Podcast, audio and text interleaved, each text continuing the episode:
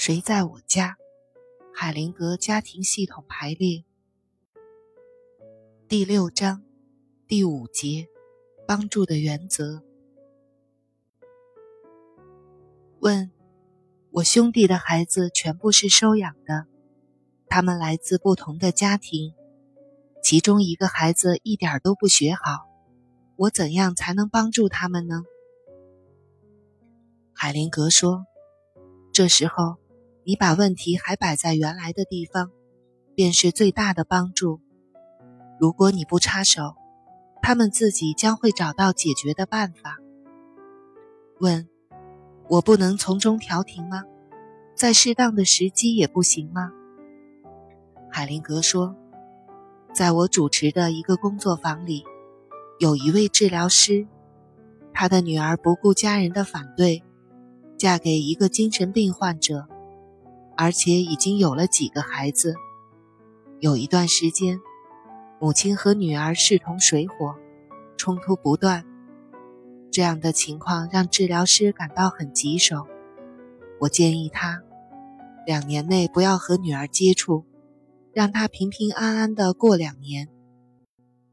两年之后，我收到这位治疗师的信。这两年来，他第一次去看望女儿。他们之间的关系有了很好的起色。问：关于孩子的问题，我还没有跟我兄弟说过。海灵格说，有些人做善行义举的时候，很难就此罢休。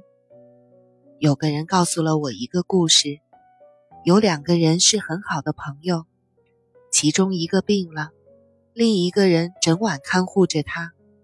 早上。生病的人康复了，看护的人却死了。如果你兄弟的孩子需要你的帮助，他们会来找你的。要么他们会用一些方法把他们的需要告诉你。同时，你要锻炼自己，让自己静观其变。如果能做到，你对帮助将会有完全不同的理解。想成为助人者的人常犯的错误就是，他们做的比其他人真正想要或需要的多得多。这里有个故事，有助于你明白怎么样去帮助别人。故事，治愈，在埃拉姆的大地上，也就是今天的叙利亚。曾经有一位老将军，骁勇善战，美名远扬。有一天，这位老将军生病了，他得了麻风病，不能和其他人接触，甚至连他的妻子也不例外。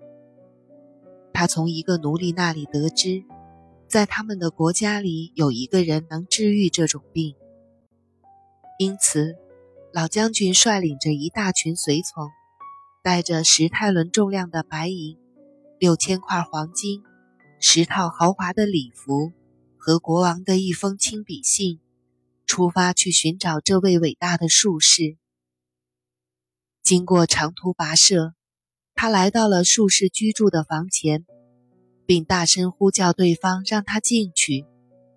他带着随从，拿着礼物和国王的介绍信，站在那里等候着。但是没有人理他，他变得不耐烦，有点着急了。一个仆人打开了一扇小边门，走到他身旁说：“我家主人让我告诉您，在约旦河里洗个澡，您的病就会好了。”将军觉得自己被戏弄了。什么？他大声喝问着：“这是哪门子的术士？”起码他应该亲自过来，祈求神灵，进行一场长一点儿、别那么简单的仪式，然后用手抚摸一下我身上的每一处病痛，这样才能帮助我。但是这个骗子什么都没做，居然叫我去约旦河洗澡。他怒不可遏，掉头回家去了。本来故事的真正结尾就是这样的。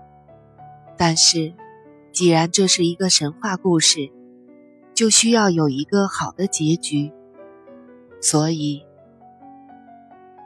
在老将军回家的路上，奴隶又来到他的身边，安慰他说：“亲爱的主人，如果那个术士要您做一些特殊的事情，您就应该把它做完。如果他要您抛开财富，花好多年时间驾船到远方的大陆，朝拜新的神灵，您肯定也会完成的。但是现在，他只不过是要您做一些普通的事情啊。老将军的气消了一些，被说服了。他来到约旦河边，仍然愤愤不平，不情愿地跳进河里。他不相信这能治好他的病。然而他错了，奇迹发生了，他痊愈了。当他回到家里的时候，妻子对他的康复感到很吃惊，并想知道事情的全部经过。哦，他说：“我感觉非常好，和平时相比，没有其他什么特殊的情况。